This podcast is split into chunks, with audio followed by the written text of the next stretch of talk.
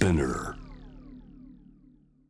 ここからはアップクロースのコーナーです。火曜日は私青木治がお送りをしてまいります。えー、今週は戦後75年の特別企画として各曜日、えー、終戦あるいは被爆等々にまつわる問題について取り上げていきます。この8月っていうのはまあ暑かったりそれからあるいは甲子園なんていうのもあったりとかあ、まあ、いろんな行事があるんですけれどもお盆だったりもしますけれども毎年やっぱりこの季節終戦ジャーナリズムとかですね記念日ジャーナリズムなんて言われるんですけれどもしかしでもやっぱり75年前のことを思い出すっていうのはまあ貴重な機会なんだろうと思います、えー、これ初日となりますけれども今日は昨年12月にこの解体問題が持ち上がったんですね。広島旧陸軍の施設なんですけど被服支所まあ巨大な被爆以降ですね。被爆当時の建物が残っている。これを通して見えてくるまあ被災地であると同時にまあ軍とでもあったこう広島の姿について、えー、番組でおなじみですね。ジャーナリストの高瀬剛さんにお話をを伺いたいと思います。高須さんこんばんは。あこんばんは。よろしくお願いします。よろしくお願いします。えっ、ー、とこの広島旧陸軍被服支廠の話にちょっと入る前にですね、はい、まあ高須さんご自身長崎のご出身でいらっしゃって、はい、まあ長崎広島の取材をこうずっと継続して、えー、ライフワークとして続けられていらっしゃるんですけれども。さすがに今年はちょっとあれですかコロナの影響で現地には行かれなかったんですね。そうなんですよ。かなり迷ったんですけどね、うん、まあ、こういう年だからこそ見ときたいというのもあったんですけども、うん、やっぱりうちのあの私の母親も91歳でですね、はい、まだあのなんとか元気で生きておりますけども、うん、まあ、一応被爆者ということでね。あそうですか,、えー、かなりちょっと気を使ってですね、今回は取りやめたんですよ。なるほどね、えー、あのー今回の、まあ、毎年恒例ではあるんですけれども8月6日広島それから8月9日長崎の,、まあその慰霊と平和記念式典ですね。はい、えー、でまあこれ一つ大きな話題に今一つなっているのが安倍首相がまあ当然ながらご出席されたわけなんですけれども、はい、広島と長崎でのこう挨拶がまあほぼ一緒と。僕自身もあの官邸のホームページで見てみたんですけれども、はい、ほぼ地名を変えたぐらいでほとんど一緒だったと、まあ、これ、ええ、これまでもこの最近ね安倍首相の挨拶なんか前年と一緒だとかなんか似てんじゃないかっていう批判もあったんですけど、まあ、今年は相当露骨だったんですけれど、え、この辺りどんなふうに思われてるかからちょっとお話し始めてもらってよろしいですか？あまああのー、よく毎年毎年ねこういうふうに前も言われましたよね、こういうことがね。言われてるんですね。でその時もその反省もなくですねあまた同じことをやってんだなって、まあ、ちょっと感心してしまうというかですね呆れてね、しまうんですけど、あのー、本当にもう90今日毎日新聞が書いてましたがね、はい、93%文言が同じだったというね、まあ、93%という数字がどうやって出したかちょっとあれですけど。なんかあれみたいですよ。なんかね、ええ、そういうねそのものを調べるソフトがあるらしくて、ね、ソフトに入れると2つの文面入れると、同じ比率っていうのがポンと出てくるみたいですね。あなるほどなるほど、うん、まあねあのいろいろ僕もね細かくちょっと見てみたんですよね、えー、まあ、あまりそのこういうところに上げつらうのもよくはないんですけども、うん、ただやっぱりちょっとね、えー、誠意としてどうなのかと思って見たんですけど、はい、例えばその広島のことを一発の原子爆弾により廃墟と化しながらもとか書いてるんですね、うん、で長崎は一木一草もない焦土と化しとかですね、うん、細かいところをねいろいろこう変えてるんですよ、で、継承というよくあの体験の継承というじゃないですか、はい。で広島の場合は継承と言ってるんですけど、長崎は承継と言ったりですね、あのなんなんて言うんですか、そのせこいんですよ、やってることがね。僕ねあのこれね、もう少し例えば広島と長崎って、確かに被爆地としては同じなんですけど、うんえ。ー、1発目と2発目じゃないですか、うん、でこの2発落としたっていうことの意味はね、うん。かなりやっぱりもっと考えなきゃいけない話なんですよ、でなぜ2発必要だったのかっていうこともありますよね、で2発目の長崎が今のところ、この世界の中で最後の被爆地ですよね。そうですね。そうするとね、一つの国に2つの原子爆弾が落とされているということを、やっぱり一国の首相としてですね、その重さというのを広島で言う、それから長崎ではまた違う言い方で言うとかですね、何らかのその広島と長崎という土地の違いをね、それくらいは出してもいいんじゃないかと。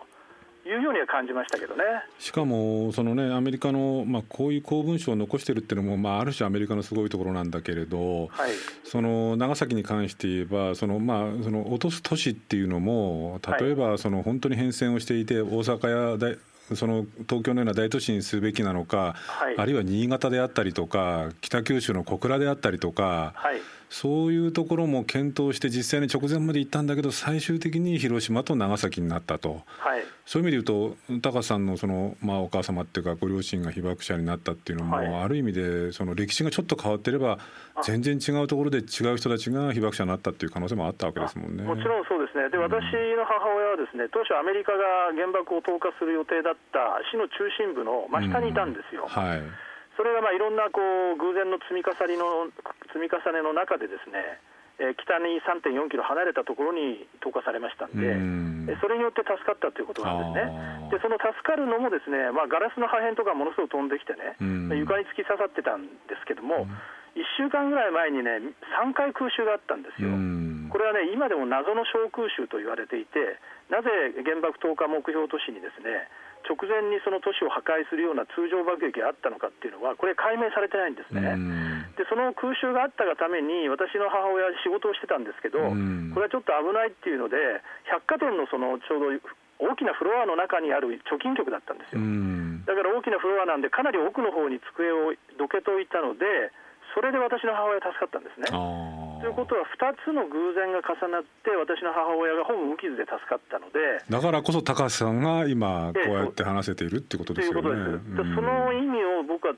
よく考えるんですよ。でこういうふうにして助かった命とですね、本来助かったかもしれない命が失われてることがあるわけですよね。となると、個人の命なんだけども、歴史と深く関わってるっていうことは、僕はいつも意識せざるを得ないなというふうには感じてますけどね。そのあたりに対して、まあ、率直に言うとこう安倍さんはおそらくまあほとんどこう関心がないっていうことなんでしょうけれど一方で、はい。まあ、1948年から始まったその式典ですけれども、まあそのこう市長さんですね広島、長崎の市長さんたちのこうメッセージっていうのは、ええまあ、代々代々市長さんいろんな市長さんが疲れてくる中でもやっぱりこうこうなんていうのかなこう気持ちがこもってるっていうかこれ、はい、高橋さんこれ全部目を通していらっしゃるそうなんですけれども、えー、これそのここ忘れちゃいけないですけど広島長崎の市長さんの今年の、ね、平和宣言、えー、メッセージっていうのはどういうふうに受け取ら受け止められました？そうですね。やっぱり今年はですねあのコロナについてちょっと話をしましたよね。うん、でコロナというのがそのまさかこういうふうに世界中をですね巻き込んでしまうとは誰も思わなかったと。うんで核兵器というのもおそらくそういうようなですね側面を持っていてこれがいつ使われるかによってですねそういう世界中が巻き込まれるというような意味合いのことを言いましたよね、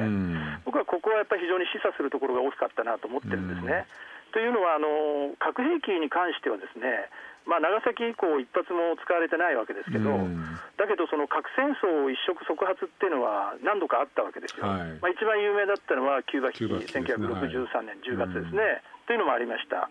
えー、朝鮮戦争で使うっていうような話もありましたし、ベトナムってこともあったんですね。で、実はそれだけではなくて、えー、核機器のですねいわゆる機械ですね、えー、防衛システムとかの誤作動とかですね、それから勘違いとかですね、それからそのミサイル基地の事故とかですね、そういうことが再三あったんですよ。でそれはもういくつも記録されていて、えー、2018年にもハワイでですね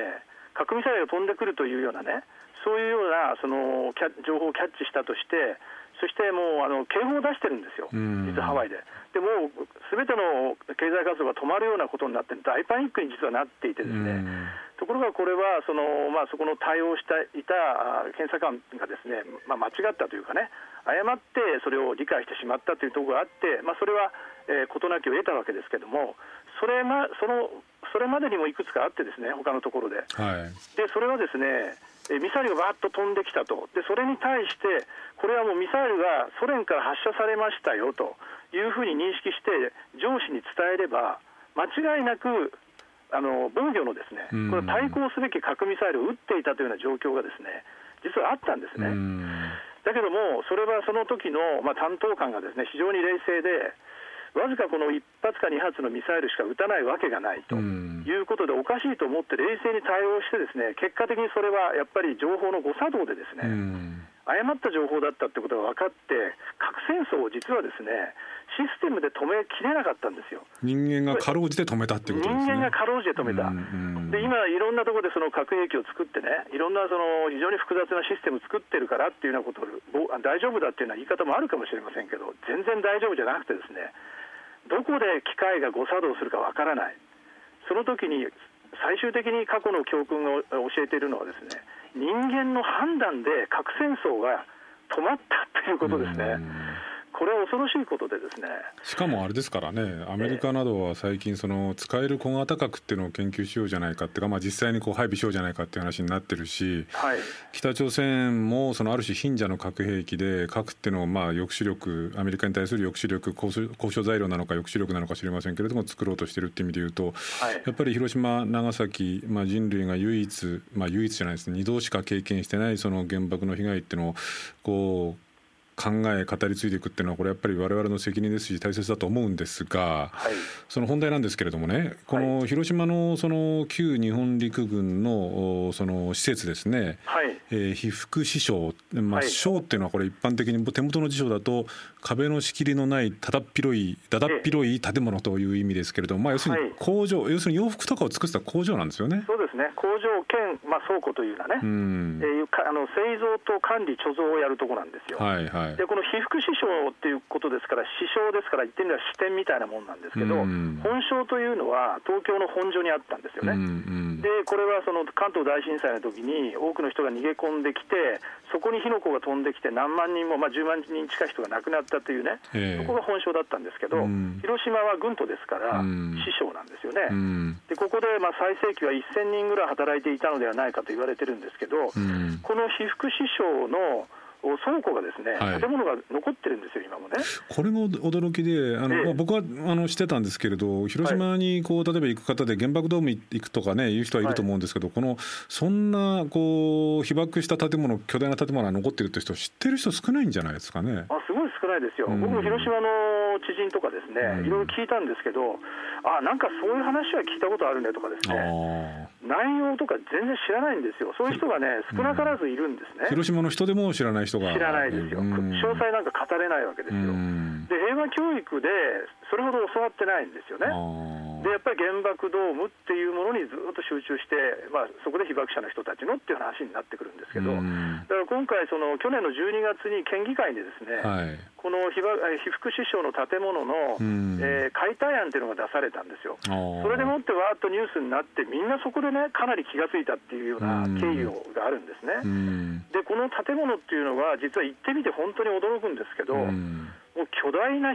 建物ですよ。どどれくらいなんですか、そのあのね、うん、4つこう倉庫が残ってるんですけども、はい、まあ、L 字型っていうふうにこう文字を、ね、文字の L 字を考えてほしいんですけど、うん、L 字のその縦の長い線がありますよね、はいはい、これに3棟つながってるんですね、はいはい、で1棟が100メートルあるんですよ、だから3棟つながると300メートルですよね、えー、でこれが県が持っている建物ですね、うん、そして今度は横の部分ですね、ここがまた100メーターあってですね、トータル400メートル。400メーター、これはこの横の部分は国の管理なんですよ。でこの3棟の県の持っているもののうち1棟だけを残して2棟は解体しようと解体したらどうだっていう案が出てきた。んですこれは持ち物としては今現在県の所有になってるんですか？その3棟が県の所有。そして1棟は国の所有としてなってて広島市は全然持ってないんですよ。という状況なんですね。で解体案が出てきたっていうのは実はその2018年にですね、はい、耐震調査をしてるんですね。そうすると震度6強の地震が来た場合にはこの建物が崩壊してしまうと。で現場に行くと分かるんですけどこの建物のからまあそうですね5メーターぐらいしか道がなくてですね広い広い道ってその道がですね幅が。でそこはもう住宅街になってるんですよ。なるほど。でもし倒れた場合は住宅にのしかかってくる可能性もあって、えー、県のその財産管理課っていうところはこれを管理してしてるんですけども、それは自分たちの責任になってしまうと、何かあった場合ね。で、えー、やっぱりなんとかこれは撤去した方がいいんじゃないかっていうのと、それからこれを例えば保存するっていう案はですね、昔からずっと実はもう30年ぐらい前からですね、はい、言われてきてたんですよ。はいところがですねこの耐震強化っていうことまでやるとですね例えば外観だけをなんとか保存するとなれば、うん、1棟5億円ぐらいで済むんですけども、はい、耐震強化になると1棟28億円かかるっていう試算が出たんですね。そうすると3棟保存となると84億円のそのお金がかかるんですよ。4棟だと100億円近くなるってことですね。そうですね。まあ国の話はちょっと一旦置きますけどね。というふうなことになってくると、これはいくらなんでもやっぱり県もなかなか大変だということがあって。そその要するに費用の面と、それからその耐震の問題と、うん、この2つでですね県としてはできるだけリスクを抑えたいと。いうことで出てきたんですけど、うん、ただ突如出てきたんですよ、この案が。うん、で、与党があの野党側の議員に僕、聞いたんですけど、いや、全然そんな話、聞いたこともなかったと、うん、相談も何もなく、いきなり出てきたんで、議会としてもちょっとそれは揉めて、そして市民もですね、昔から保存運動が一応ありましたのでね、これは問題だということで、一気にそこで火がついて、そしてマスコミ、メディアがですね相当これをね、やっぱりちょっと待てということで、広島のメディアはかなりこれを保存の方向をね少し検討しろということで報道が出てきたんですね。それで一気に火がついたという感じですね。これまではその75年ですよね。はい。そのほとんどまああまり知られないまま単に放置されてきたのかそれともやっぱりこれはその残しておいた方がいいだろうということの意思が多少働いて現在も残ってるっていうことなんですか？どちらなんですかこれ？これはですねあの、利活用してたんですよ戦後は、で例えば広島の工業高校とかですねそれから広島大学の寮に使ったりとかですねそれから日本通運の倉庫に使ってたんですよ。なるほど。だからこれを被爆以降とあんまりみんな思わない。つまり何かに使ってますからで実際使えてたわけですね。ところがそれもですね、えー、1990年代の半ばぐらいにえー、もう日本通も使わなくなってしまったということで、いよいよこれだけ残されたわけです。よ。で、なんとか利活用しようじゃないかということで、いろんなことをやっぱり考えてきたんですけど、面白いプランもあったんですけどね、ただし、やはりその費用がかかるということで、ここがネックになって、結局ですね、ほったらかしにされてたんですよ。しかしでも振り返ってみるとこれもし違ってたらぜひあの指摘していただきたいんですが確か僕の記憶だと今原爆ドームっていうのは世界遺産になってますよね、はい、あの原爆ドームも確かもうぶっ壊しちゃおうっていう話になったのを、ええ、何かそのこうなんていうの市民あの一人だか二人だかの市民の声がきっかけになって、はい、残そうじゃないかってことになって今の原爆ドームが残っていて結果的にその、まあ、日本が世界にこう、まあ、誇るっていうか誇るものじゃないですけれども、はい、世界遺産になってるわけですよね。そうなんですだから原爆ドームじゃなかったらなくなってたかもしれないってことですもんね。そうなんです。これね、原爆ドームはね、一時期本当にあののけ者にされたというかですね、邪魔者にされてるんですよね。うん、である新聞はですね、こういうふうに書いてるんですよ。自分のアバター面を世界に誇示し、同情を引こうとする貧乏工場根性を。広島市民はもはや生産しなければいけないと。なんか自虐史観みたいですね。すごいんですよ。で、ところがですね、その広島平和記念都市建設法というのが制定されてですね、1948年にね。でこの時から公園整備が始まるんですね、でその時にあの丹下健三さんのコンペドで一番を取ったのが丹下さんの案だったんですけど、丹下さんがその要するに軸線を作るわけですよね、で資料館があって、慰霊碑があって、そして一番先に原爆ドームを置いたんですよ、なるほど。これによって原爆ドームが、えー、一気にですね重要なものとして位置づけられたわけですね、それでもやっぱり原爆ドームは見たくないっていう人たちがたくさんいたんですけれども、一人あの女の子がですね、高校生の女の子がこれをですねやっぱりそのあの痛々しい産業奨励館だけがいつまでもその原爆を世に訴えてくれるだろうかっていうようなことを書いたんですよ、日記に。そしてその子は亡くなるんですよね。で、ここの言葉に感動したですね平和運動家の人たちが、この言葉をすくい上げて、そして運動を始めて、それが市民に広がり、メディアが伝え、そして行政も一緒になってっていうふうなですね、そういう流れになっていったんですね。なるほどねだから、あの三者一体というかですね行政と市民とメディアねこれがやっぱり原爆ドームに関していろんな議論をしていったんですよ。でそういう歴史が広島にありますから、広島はね、また改めて今ねそういう、それと同じようなことを突きつけられちゃってるんですよ。逆に言うと、広島はその経験がありますから、これはやっぱりいろいろ検討していくことになるんだろうと思いますけどね。えーと、ちょっとあのリスナーの方からもたくさんメールが来てるんでちょっと2つほど紹介させてくださいね。はいえーと、ラジオネーム日暮さんからですありがとうございます。えー、なぜ、えー、これ高瀬への質問なんですがなぜ、えー、旧陸軍被服支省の保存費用を広島県が負担しなければならないのでしょう戦争が広島戦争で広島が大きな被害を受けた原因を考えれば国が費用を負担すべきだと思うのですがとこういう意向は戦争の記憶を風化させないために貴重な存在国が責任を持って全島を存続させるのが当然ではないでしょうかという質問が一つともう一つラジオネーム神戸のたぬき坂さんからですありがとうございます。えー、広島旧陸軍被服支廠解体問題これは広島に、えー、そして日本が加害者としての側面責任を隠すものではないんでしょうかというこれちょっと本質的な質問でもあるんですが、はい、この辺りから少し話をしたいんですけれどもこの保存っていうのはもう当然こう高橋さんご自身はやっぱりきちんとしていくべきだというふうにお考えなわけですよね。そうですねこれはやはりあの広島の顔としてですね、うん、そのやっぱり原爆ドームっていうのはもう世界的な顔なんですけども、うん、まあ、これはその原爆の被害ですよね、はい、被害性の面なんですけども、うん、実はなぜ広島に原爆が投下されなければいけなかったかっていうと、軍と広島っていう側面があったことは間違いないんですよ。軍とっていうのはその軍事都市ってことですね。軍事都市ですね。で、あの日清戦争の時には大本営が置かれてますから、これは天皇が来てですね、一時そこにまあ、えー、半年間ぐらいいたんですよね。暮らしていたわけですよ。でかつですね、その広島から、えー、船がいろんな軍事物資を積んでですね、えー、大陸へ、えー、行ってるわけですね。はい、その後も今度は太平洋戦争にかけてですね、南洋の方にも行くということでね、いわゆる一大兵隊基地なんですよ、広島って。はい、でそれのがその被服支廠であり、そしてまたそれ以外に兵器支廠ってあったんですよ。兵器支廠っていうのは弾薬だとか兵器を作って貯蔵管理するというところですね。被服支廠っていうのは要するに普通の人の別に洋服作ってたわけじゃなくて、軍人用の、靴ですね、うん、軍服と靴なければ戦いませんよね、うん、裸で戦うわけにいかないし、普通の服じゃ無理ですからね、うん、そして兵器師匠はまさにその弾薬と兵器ですよね、そして今度は戦争するときには食べなきゃいけないので、はい、えー、食べるものを作って、えー、送っていた両松師匠ってあるんですよ、まあ、これは当時、馬も使ってましたから、馬の飼料もあのそこにあったということなんですね。でこの3つのですね建物が建物群がですね宇品港に近いところにあったんです、はい、そこに線路でもってずっと引っ張って貨物列車で宇品港に持っていきその宇品港からですね瀬戸内海を通ってえー、九州の方へ抜けてですね、うん、えー、朝鮮半島、中国大陸、あるいは南洋の方へ行くというね、こういうことだったんですね。だからこの一大軍事都市の顔というのが、実はその広島の原爆ドームじゃなくて、そこから南東に2.7キロぐらいのエリア、巨大エリアが実はあるんですよ。その問題がですね、この被服支廠の解体問題によって、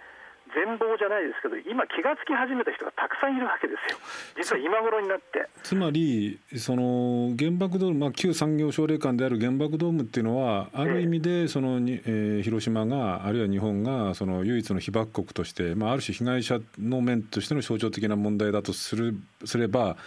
この被服支廠こそが、まあ、被害者であると同時にやっぱりその加害者であった。やっぱり軍事都市広島っていうもののこう実像っていうものをむしろこうきちんと伝えるって意味で言うとこちらこそをちゃんと記憶していかなきゃいけないってことも言えると。あの原爆ドームは当然なんですけども、こちらの問題とセットでね、語っていかなきゃいけないってことを、被服支廠で働いていた人の娘さんが今、言ってらっしゃるんですよね、そういうことをね。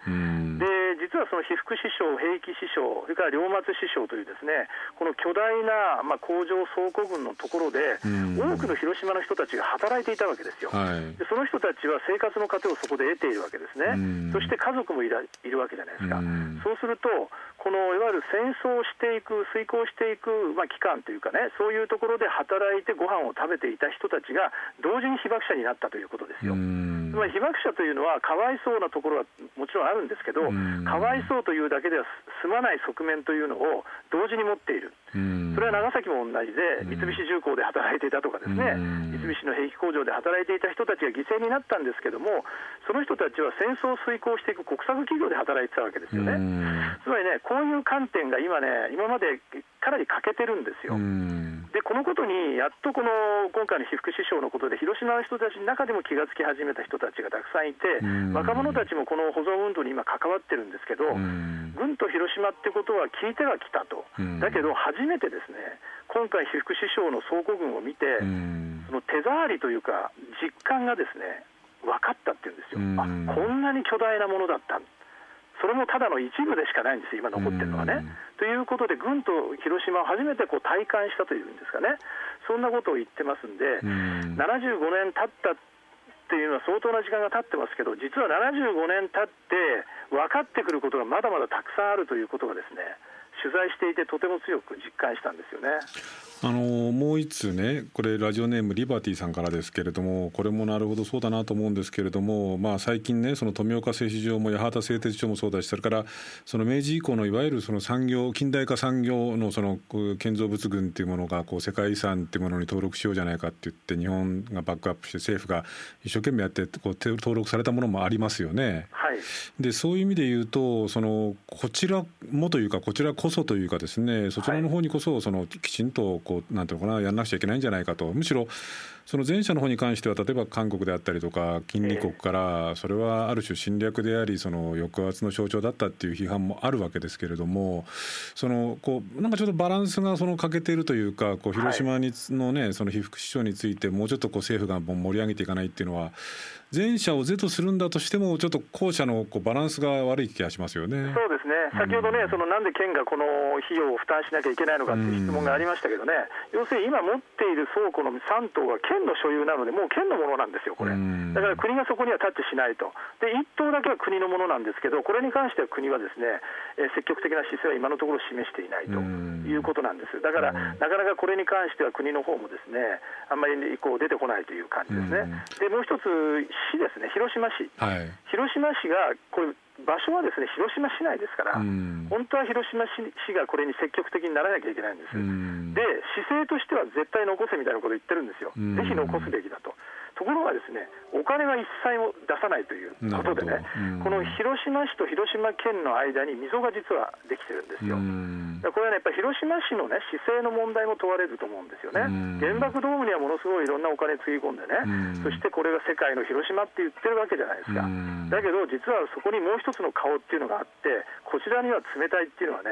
僕はやっぱり広島の姿勢としては、ちょっとおかしいかなと思いますけどね。どうなんですか、そのまあこの今回、まあ、75年目のそのこう8月6日、8月9日、まあ、特に8月6日を経て広島でこういう形で被服支廠というのに新しく、まあ、改めてこう注目が集まって先ほど高橋さんおっしゃるようにメディアもこれは残すべきだっていうふうにこう訴えが広がっているっていうことなんですけれど現実的にどうなっていきそうというふうにご覧になってます？こね12月に去年解体案が出てそれからわーっと保存運動に火がついたんですね、そしてメディアもこれものすごい連日すごい報道だったんですよ。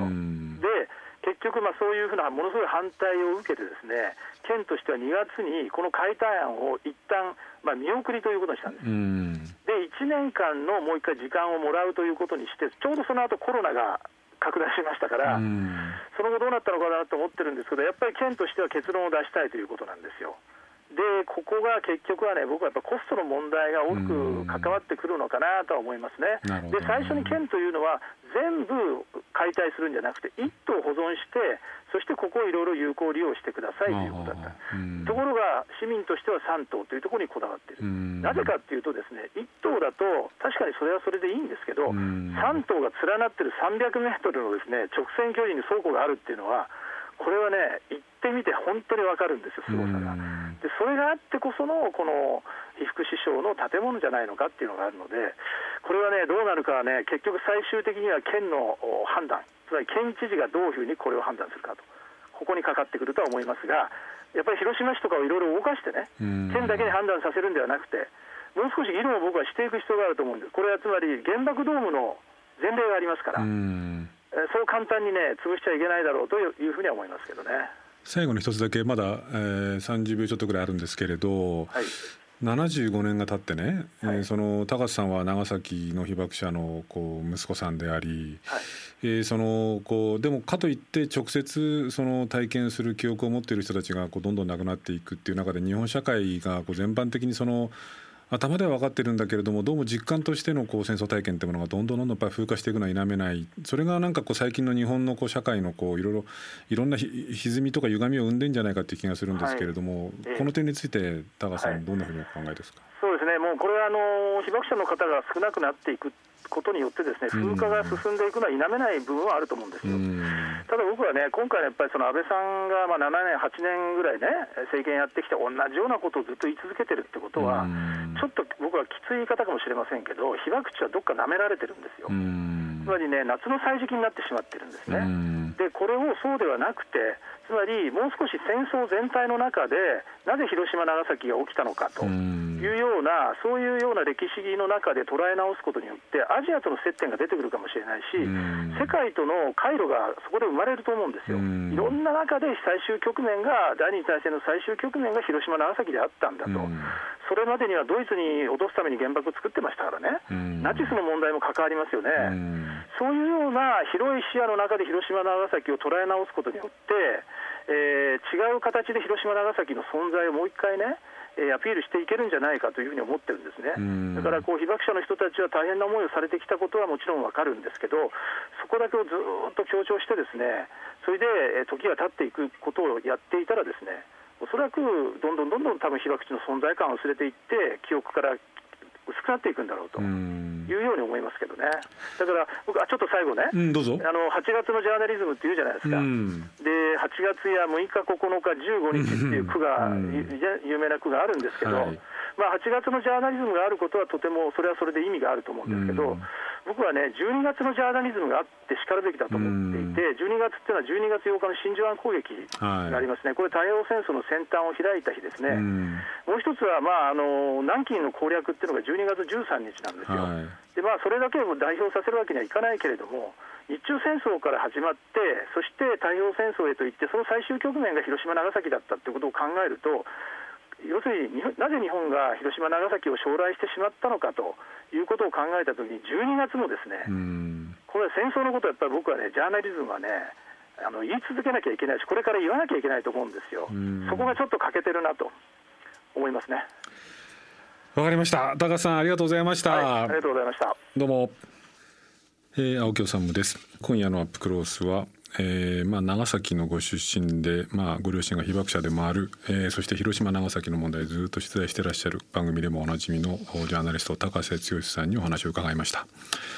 あの番組コーナーの中でその戦争の記憶というのの風化とかですねとどうこう抗っていくか、まあ、8月15日8月ジャーナリズムなんて言葉もあってこれじゃいかんのだけど語り継がなくちゃいけないよねという話もしました。あの印象的だったのはその高瀬さんのそのお母様たちがですね、えー、もし4.5キロですか本来原爆が落ちる予定だったところから少し4.5キロぐらい離れたところに落ちたのでお母様は生き残ったと。もしそれが真上に落ちてれば高瀬さんのお母様はおそらく生きていない。当然高瀬さんもいらっしゃらない。というような話をされてましたよね。だからもしそうなってたら僕がここで高橋さんとお話をすることもなかったわけですよね。あのこれ高橋さんだけではなくてですね多くの方そうかもしれませんけれども実は僕も祖父ですね父方の祖父が、えー、戦争で亡くなってるんですね。あの父からいろいろ聞かされたところによると、えー、南洋フィリピン沖でその船に乗ってる時に乗ってた船が攻撃をされて、えー、沈没して、